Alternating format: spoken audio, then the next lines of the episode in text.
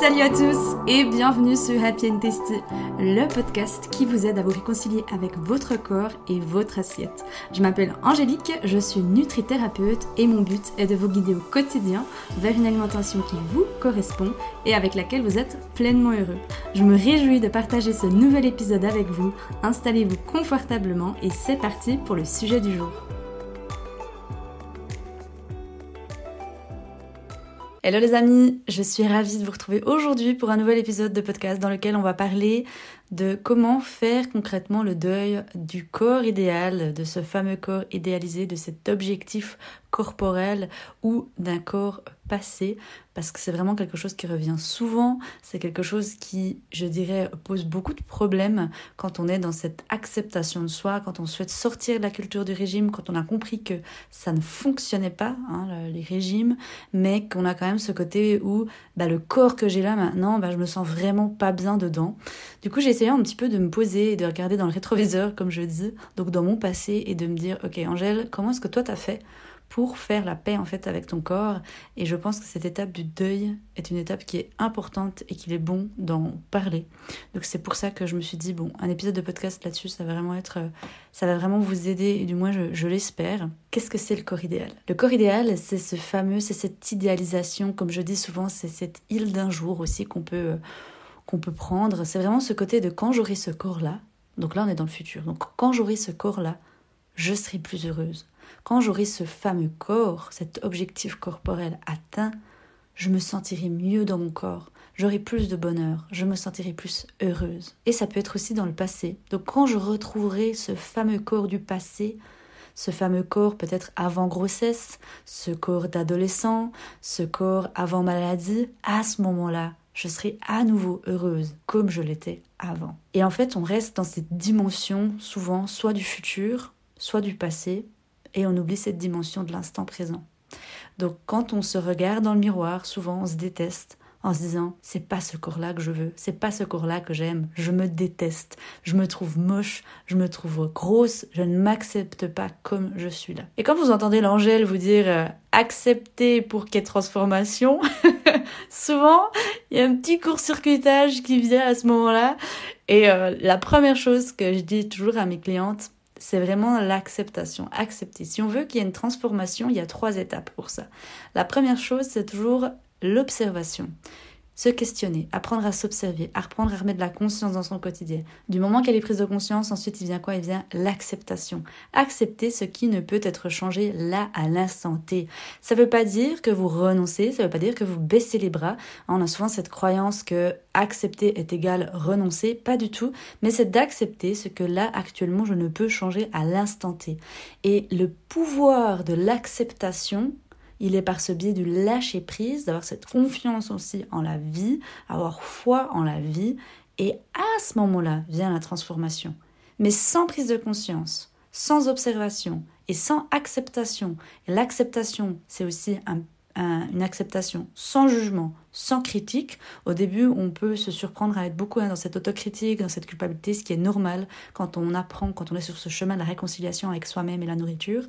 Mais tout du temps qu'il y a pas ces deux étapes-là fondamentales, il n'y aura pas de transformation. Donc pour revenir par rapport à ce corps idéal, je veux parler un petit peu de mon histoire à moi, même si j'en ai déjà beaucoup parlé dans les autres épisodes de podcast, mais peut-être que c'est la première fois que vous entendez un épisode ou que vous arrivez sur cette chaîne, si c'est le cas, ben bienvenue.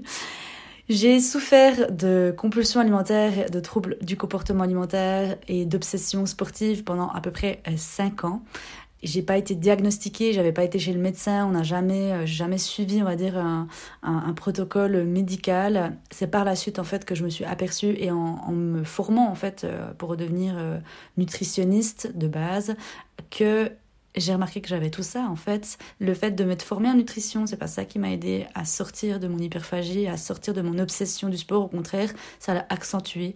Je dirais que ça a accentué ce côté où, vous savez, on, voit tout en face de soi et on se dit oh my goodness. Et là, j'ai eu plutôt ce côté après mon hyperphagie. Donc l'hyperphagie, c'est quand on a des compulsions alimentaires et qu'on peut pas s'arrêter en fait. Donc par exemple, on, commence un paquet de biscuits, on commence un, un, paquet de, bonbons, on commence euh, une, un pot de glace. Euh, ça peut être ça peut être des, amandes, ça peut être des noix de cajou, bref, peu importe, on commence un aliment et on a comme cette espèce de force qui est incontrôlable en fait que c'est ça nous prend euh, qu'on peut pas s'arrêter en fait. Et après on est rongé par la culpabilité et là le, cercle vicieux euh, commence à commence à arriver en fait commence à, à prendre le dessus et moi, j'avais transformé cette hyperphagie en orthorexie. En fait, c'est quoi l'orthorexie? L'orthorexie, c'est le trouble obsessionnel de manger sain.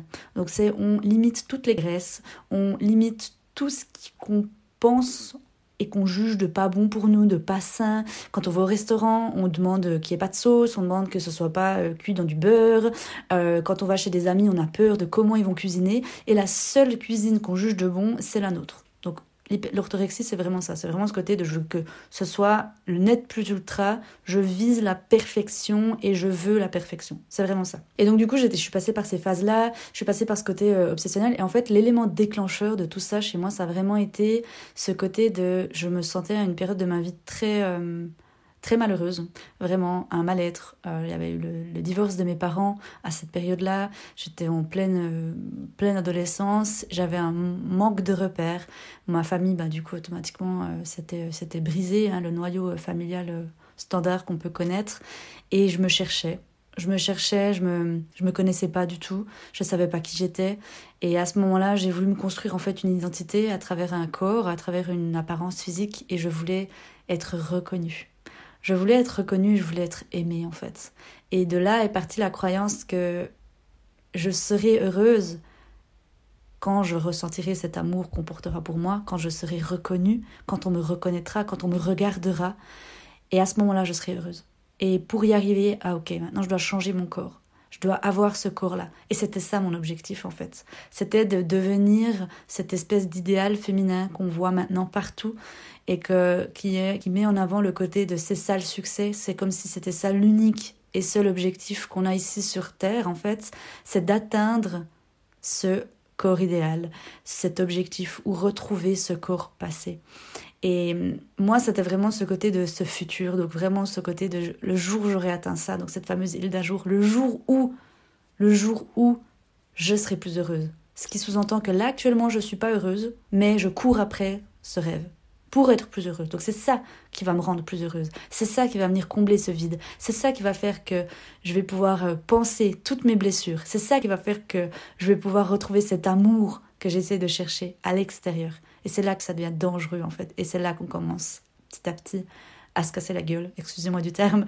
Donc ben voilà, je, suis quelqu'un en plus chez moi, c'est tout ou rien. Donc euh, j'ai commencé à faire du sport à, à, outrance. Donc j'ai commencé à aller dans des salles de sport, dans des faire de la musculation. J'ai commencé à prendre des shakers de protéines. J'ai commencé à contrôler mon alimentation alors qu'auparavant je la contrôlais pas du tout. J'ai commencé à manger X protéines, X, X féculents, etc. Je pesais, euh, je regardais ce que je mangeais pour avoir assez de protéines. J'avais une application qui calculait combien j'allais courir. Si j'allais pas courir, par exemple, euh, je sais pas, moi je faisais, je voulais faire une performance de euh, une minute, deux minutes en moins. Si je l'avais pas fait, je m'en voulais énormément. Je m'en voulais énormément. J'étais très méchante envers moi-même. J'étais très exigeante envers moi-même.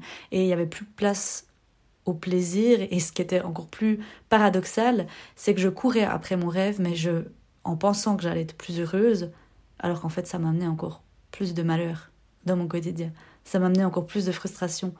Et cette frustration-là, comme j'avais aucune idée comment gérer mes émotions, comme j'avais aucune idée comment gérer euh, tout ce qui se passait, où c'est que j'allais le fuir? Dans la nourriture. Et c'était vraiment ce serpent qui se mordait la queue. Parce que quand je ressentais par exemple la frustration que ça venait, euh, bah, typiquement, pour moi je vivais ça comme un, échec sportif en fait, quand j'avais une déception sportive plutôt, bah, cette frustration que je ressentais, cette colère que je ressentais envers moi, eh bien déjà je ne laissais pas exister, je ne savais pas ce que c'était, on m'avait pas appris à laisser circuler mes émotions, on m'avait pas appris ce que c'était, et j'allais le camoufler, le fuir dans la nourriture. Mais des fois, ça pouvait être autre chose. Des fois, ça pouvait être dans des achats compulsifs. Des fois, ça pouvait être dans des relations toxiques. Euh, des fois, ça pouvait être même, je pense, dans l'alcool. Euh, clairement, je fumais beaucoup, donc je pense que des fois, ça, pouvait, même être dans la cigarette. Et toutes ces choses-là, ben, c'était un peu ce côté de c'est le serpent qui se mord la queue parce que dès que je remarquais que j'avais fait ça, je m'en voulais encore trois fois plus. Et là, il y avait la culpabilité qui me rongeait, etc. Donc j'étais vraiment arrivée à un stade où vous savez, comme quand on est dans un sable mouvant. Je m'enfonçais petit à petit, plus je me débattais, plus je m'enfonçais, et j'étais dans, cette, dans ce sable mouvant, dans cette jungle, et je n'avais strictement aucune idée comment j'allais pouvoir en sortir. Donc il m'a pas fallu très longtemps pour euh, déclencher ces, ces compulsions alimentaires, ce trouble obsessionnel de la nourriture, dans le sens où dès que je me réveillais le matin, je me questionnais sur qu'est-ce que je vais manger, qu'est-ce que je vais m'autoriser à manger, et ce côté de je suis pas heureuse tout du temps que j'ai pas ce corps-là. Je suivais des tas de comptes Instagram qui prônaient euh, ce corps idéal, ce corps musclé, ce corps qu'on voit maintenant. Et le pire de tout ça, c'est que ce corps-là, il change tous les dix ans. Le corps idéal, le corps à la mode, il change tous les dix ans. Mais ça, je n'avais aucune conscience. Moi, c'était vraiment, vu que je suis dans cette génération-là maintenant, c'était euh, pour moi ce corps idéal, c'était euh, une femme musclée, une femme qui a des grosses fesses, une femme qui a des abdos, une femme qui a des seins, euh, une femme qui a des bras, qui a un dos musclé. Et tout ça, je l'idéalisais et je me disais, ben voilà, le jour où je serai comme cette femme-là, je serai plus heureuse. Et du coup, c'était vraiment j'étais vraiment en mauvaise santé, clairement, qu'on se le dise, que ce soit sur tous les plans physiques, parce que je m'écoutais pas. Dès que j'avais besoin de repos, dès que mon corps avait besoin de repos, rien à faire. Je continuais autant mes séances de sport, que j'avais mes règles ou pas, je prenais aucune, aucunement ça en considération. Que j'avais une semaine de, de travail chargée au boulot ou pas, je m'en fichais. C'était non, je m'oblige à aller au sport. Et du coup, à force, je commençais à me faire des, blessures. Euh, d'ailleurs, je m'en suis fait une, euh, une belle qui m'a bien laissé une belle cicatrice. Euh, je m'étais, pour ceux qui connaissent, vous savez, il y a ces box qu'on saute dessus à pieds joints. en, souvent, c'est, des fois, il y, en a en mousse, mais moi, c'était en, bois. Et je faisais mes jumping squats dessus. Et au bout d'un moment, ben, mon, tibia, il n'a pas suivi. Et là, je me suis démonté le tibia, les amis, mais euh, comme jamais. Et j'ai encore la marque d'ailleurs. Donc tout ça pour dire que c'était tout des petits, c'était des petits messages en fait. C'était des messages de la vie, c'était des messages de mon corps qui n'en pouvait plus, mais je ne l'écoutais pas. Émotionnellement, ben, ça allait pas du tout. Euh, émotionnellement, ben, comme je dis, j'étais remplie de, remplie d'émotions, remplie de tristesse, remplie de mal-être et mentalement, mais c'était le bordel. Franchement, c'était, comme je vous ai dit avant, dès le matin, dès que le réveil sonnait, la première pensée que j'avais, c'est qu'est-ce que je vais manger aujourd'hui? Ou je vais sur Instagram et je regarde mes personnes qui m'inspiraient le fameux corps que je voulais. Et je me disais bah j'y suis pas encore j'y suis pas encore etc etc après qu'est-ce qui se passait? J'allais dans le miroir je me voyais quand je m'habillais. Et puis il suffisait que ce soit une journée qui est par exemple bah commencer typiquement sur Instagram j'avais vu un, corps que j'ai idéalisé je me disais purée je suis pas encore comme elle bah boum il suffisait que je voyais mon reflet dans le miroir et puis ça ça ramenait beaucoup de beaucoup de tristesse beaucoup de frustration. Et je sais que vous êtes beaucoup à être dans ce cas-là. Je sais qu'il y a, y a beaucoup ce côté de vous vous trouvez au milieu de toute cette euh, gabegie de tout ce bordel mental de, de tout ce côté où j'ai l'impression que je vais jamais réussir à m'en sortir. Mais croyez-moi, si, on arrive à s'en sortir. On arrive, j'en suis la preuve vivante aujourd'hui, j'ai plus du tout ça, j'ai plus du tout cet, cet attrait obsessionnel pour le sport. J'ai aujourd'hui une alimentation qui me correspond pleinement, je suis en pleine santé sur tous les plans. Je suis, je pense que j'ai jamais été aussi heureuse et bien dans mes baskets qu'aujourd'hui. Et je suis sortie de ce contrôle, je suis sortie de tout ça. Et ma santé s'en porte, mais dix mille fois mieux. Je vis la vie de mes rêves, je, poursuis mes rêves, etc. Avant, il y avait plus de place pour tout ça, vous savez. Avant, il y avait plus ce côté de Angèle, t'as envie de faire quoi dans la vie? Non. J'avais plus de place pour me dire, mais c'est quoi mes rêves? Qu'est-ce que j'ai envie de faire de ma vie? Qu'est-ce que j'ai envie que mes proches se souviennent le jour où je serai plus ici? Qu'est-ce que j'ai envie de transmettre à ma future génération? Qu'est-ce que j'ai envie de transmettre à mes enfants? Qu'est-ce que j'ai envie de transmettre à ma fille? Est-ce qu'à ma fille, j'ai envie de montrer ce que moi j'ai vécu? Est-ce que j'ai envie de transmettre ça? Est-ce que j'ai envie de transmettre que pour être heureuse dans la vie, tu dois courir après ce corps idéal? Non. Et c'est pour ça, un jour, je me suis ramassé une grosse claque. C'était même plus une claque, c'était un camion. Comme je dis souvent au début, vous savez, on a une petite pichenette, on a une petite. Euh, la vie, notre corps nous dit, commence à nous faire des, des signaux d'alerte, des, des, des cris. Et vous savez, mal à dit, c'est vraiment les mots disent et les mots parlent, la maladie parle. C'est des mots qui viennent de nos, c'est des messages qui viennent de notre corps. Et moi, à ce moment-là, je commençais à me faire des, petites blessures. Et j'étais malade, clairement. C'est l'hyperphagie, c'est pas quelque chose qu'on prend comme ça à la légère, c'est clairement, je dirais, une maladie. Après, moi, j'en fais pas, j'aime pas être dans le côté drama-drama, mais c'est pas quelque chose à prendre pour autant à la légère, au contraire. Et c'est vrai que pas, j'avais pas toute cette prise de conscience et j'avais mis mes œillères, vous savez, je, je, continuais vers cet objectif, même si je m'enfonçais encore un petit peu plus, je continuais, je continuais, je continuais, jusqu'au jusqu'au jour où justement je me suis ramassé un camion et là j'ai, je suis tombée. Clairement, là je suis tombée. Ça a été par un, burn-out en fait, hein, clairement. Euh, j'avais plus goût à rien, j'avais plus goût au travail, j'avais plus goût à ma vie, il n'y a plus rien qui faisait sens, je me détestais, je me dégoûtais, je me connaissais encore moins qu'avant. J'avais mes, mes abdos puis mon cul bombé, mais Tout le reste à côté, c'était euh, c'était devenu pire en fait. Et à ce moment-là, j'ai réalisé et j'ai eu une prise de conscience et je me suis dit, mais la vie, c'est pas ça en fait. C'est pas possible. La vie, ça ne peut pas être ce côté de courir après un espèce d'objectif. Au final, me rend moins heureuse si je cours après que ce qui était censé me provoquer et ce qui était censé me procurer. Et là, je me suis dit, mais Angèle, il doit y avoir autre chose. C'est pas possible. Il doit y avoir autre chose. Et c'est là, petit à petit, qu'il a commencé d'avoir ces prises de conscience. Ça veut pas dire qu'à ce moment-là, j'avais fait la paix avec mon corps, mais c'est là que j'ai pu commencer le processus. C'est là qu'il y a cette prise de conscience qui a commencé à me dire, de un, qu'est-ce que j'ai envie de transmettre à mes proches? Qu'est-ce que j'ai envie qu'ils se souviennent de moi? Euh, est-ce que c'est ça que j'ai envie de faire? Est-ce que l'énergie que j'ai, est-ce que toute mon énergie, toute mon intention, j'ai envie de la focaliser sur ce fameux corps idéal qui au final, je l'ai là, mais me rend pas plus heureuse. Pourquoi? Parce que je voulais toujours plus.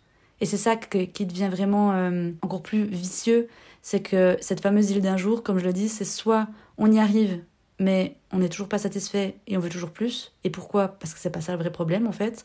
Ou deux, on n'y arrive jamais, donc on court après une espèce d'idéal et on peut faire ça jusqu'à la fin de nos jours, hein. on peut faire ça jusqu'à notre dernier souffle, clairement. Donc je me suis dit, bon, Angèle, il doit y avoir autre chose. Et là, petit à petit, le processus de guérison, le processus de réconciliation, il a réussi à faire son chemin, elle a réussi à se mettre en place. C'était le premier pas, en fait. C'est pour ça que quand je dis vous avez vos de conscience, c'est une, c'est un cadeau. Même si oui, ça fait mal aux tripes, oui, j'en ai chié, clairement. À ce moment-là, je me suis dit, vous savez, au fond de soi, on a une force, mais tellement incroyable. Et quand on a cette force, même si elle est, si elle est toute petite, si elle, elle, elle, elle commence à se, à se faire entendre, mais même si elle est toute petite, de se dire, au fond de soi, il y, y a quelque chose qui se dit, mais si tu vas y arriver et de, prendre ce, ce, ces tripes, ce, courage et de se dire go, maintenant let's go. Et, et vraiment de croire en soi, clairement. Donc, euh, mais encore une fois, ça veut pas dire que j'en ai pas chié, ça veut pas dire que ça a été euh, sans vague émotionnelle, sans euh, up and down, pas du tout. Et la vie, c'est ça. La vie, ça veut pas dire qu'elle doit être souffrante, au contraire, on aura des douleurs, mais on peut s'en sortir, on arrive à s'en sortir, on arrive à passer, et c'est ça qui nous fait évoluer, c'est ça qui nous fait grandir. Je regrette pas mon passé, je regrette pas cette Angélique qui a, qui quand elle avait 16 ans, elle s'est dit, ben, je suis tellement triste actuellement par rapport, ben, tout ce qui s'était passé avec mes parents, etc. Ben, j'essaie de, de, construire une identité, je, je lui en veux pas. Je lui en veux pas à cette Angélique, vous savez, ça m'émue énormément de, de repenser à cette Angélique-là, vraiment. Parce qu'encore une fois, elle pensait pas mal faire. Ok. Donc aujourd'hui, ne vous en voulez pas si vous avez cette, euh, cette espèce d'idéalisation, mais croyez-moi, croyez-moi, il est bon de faire le deuil de ce corps idéal, de ce corps passé. Parce que si vous voulez euh, courir après un bonheur toute votre vie, c'est le seul moyen de, de le faire. Donc continuez comme ça, mais je vous assure que c'est pas ça qui va vous rendre le bonheur, c'est pas ça qui va vous rendre être heureuse. Ok? Et je l'ai vécu, je sais de quoi je parle. Et je suis pas la seule dans ce cas-là, je suis pas la seule à l'avoir vécu. Donc concrètement, comment faire le deuil de son corps idéal ou de son corps passé? La première chose, c'est de se poser la question et avec son cœur, pas avec son mental, avec ses peurs, ses croyances. Hein. Encore une fois, notre, mental, lui, c'est lui qui veut nous faire croire que y a, le bonheur, il est ailleurs, que le bonheur, il est dans le futur ou dans le passé. Et pourquoi il fait ça? C'est parce que lui, il vit pas dans l'instant présent.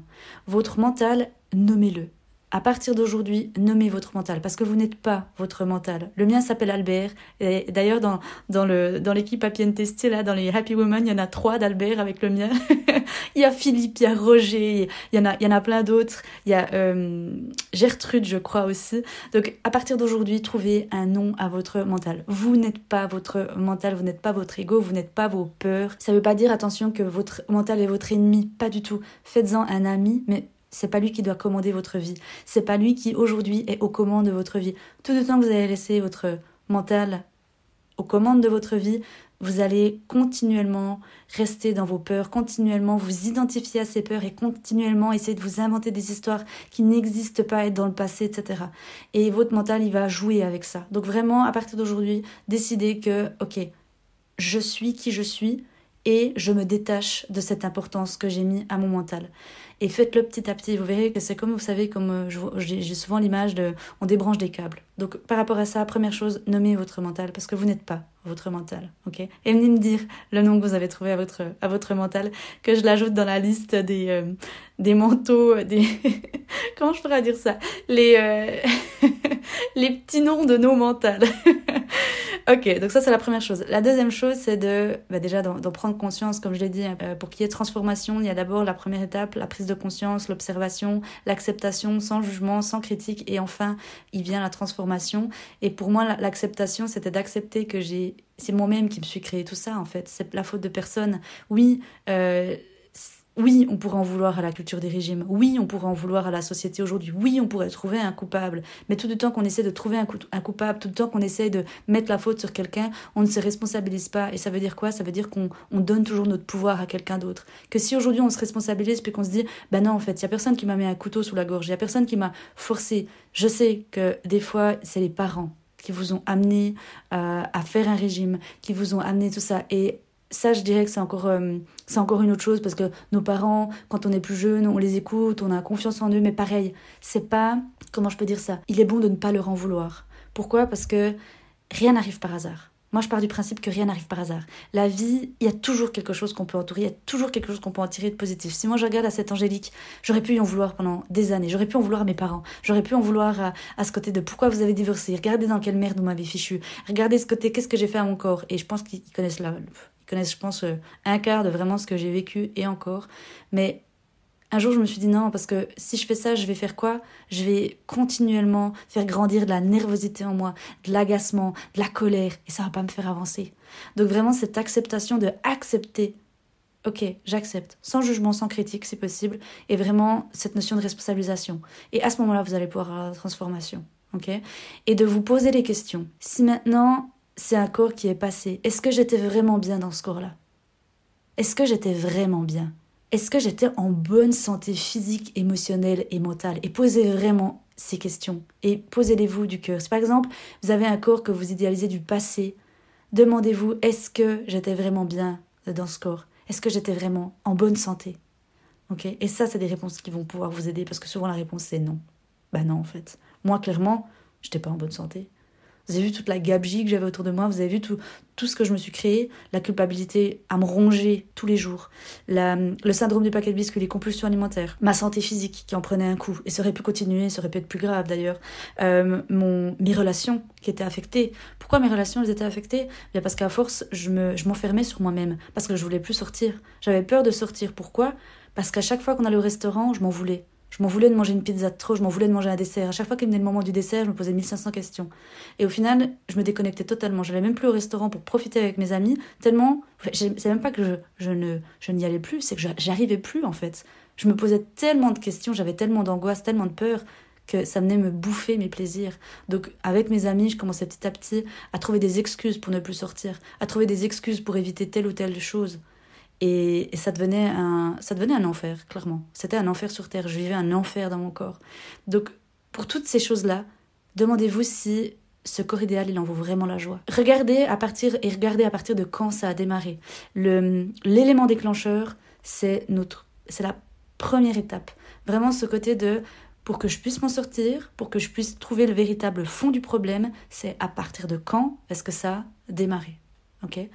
Et ne vous en voulez pas. Surtout, ne vous en voulez pas si aujourd'hui vous avez eu ces croyances de croire que le corps va vous amener plus de bonheur, que euh, c'est et c'est normal de les avoir, c'est votre mental, c'est moi Albert qui me le disait aussi, c'est hey Angèle, tu seras seulement plus heureuse, tu mériteras seulement le bonheur quand tu auras cet objectif-là, quand tu auras ce, ce trophée-là euh, en toi et ne pas lui en vouloir ni à lui ni à vous, mais juste être dans cette acceptation. Et c'est comme ça vraiment qu'on va pouvoir et qu'on s'en sort en fait, clairement qu'on s'en sort. Donc voilà ce que j'ai envie de vous partager dans cet épisode de, podcast, donc de faire le deuil avec ce corps idéal ou ce corps du passé. Donc pour rappel, la première chose, c'est de ne pas s'en vouloir, de pas s'en vouloir justement de l'avoir eu, d'avoir eu cette croyance, ne pas s'identifier à ses croyances et à ses peurs parce que c'est pas c'est pas de vous, ça vient de votre mental. Moi ça vient comme je l'ai dit avant de Albert et enfin d'aller se poser ces questions. Est-ce que vraiment ce corps du passé, est-ce qu'il me rendrait vraiment, est-ce qu'il me rendait vraiment heureuse?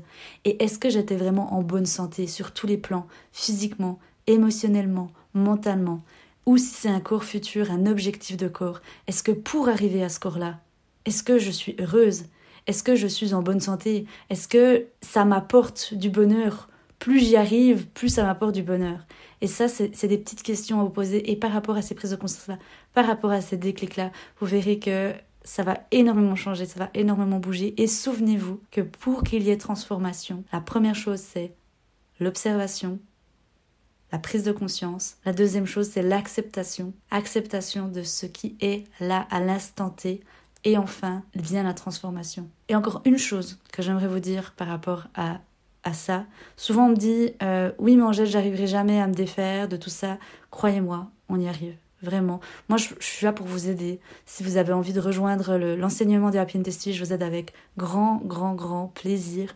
Et souvenez-vous aussi d'une chose. Si aujourd'hui, je vous donnais une baguette magique, si aujourd'hui, je vous donnais ce corps que vous rêvez tant, ce corps que vous idéalisez tant, croyez-moi, vous ne seriez pas plus heureuse. Vous auriez toujours autre chose que vous aimeriez changer. Pourquoi? Parce que c'est pas ça le véritable problème. Ce vide, ce mal-être que vous ressentez au fond de vous, ne peut être comblé par quelqu'un, ne peut être comblé par une apparence physique différente, par un poids différent. Et pour pouvoir justement venir travailler ce mal-être, ce vide à l'intérieur de soi, c'est en apprenant à venir s'écouter, en apprenant à venir travailler de l'intérieur de soi pour qu'en fait cet amour propre, cet amour qu'on s'apporte à soi-même, il puisse jour après jour grandir. Voilà ce que j'avais encore envie de vous transmettre dans cet épisode de podcast. N'hésitez pas à venir me parler si vous en avez envie, à venir me partager aussi vos prises de conscience par rapport à cet épisode. On se retrouve la semaine prochaine pour un prochain épisode. D'ici là les amis, portez-vous bien. Je vous envoie plein d'amour et plein de soleil et je vous dis à tout bientôt. Ciao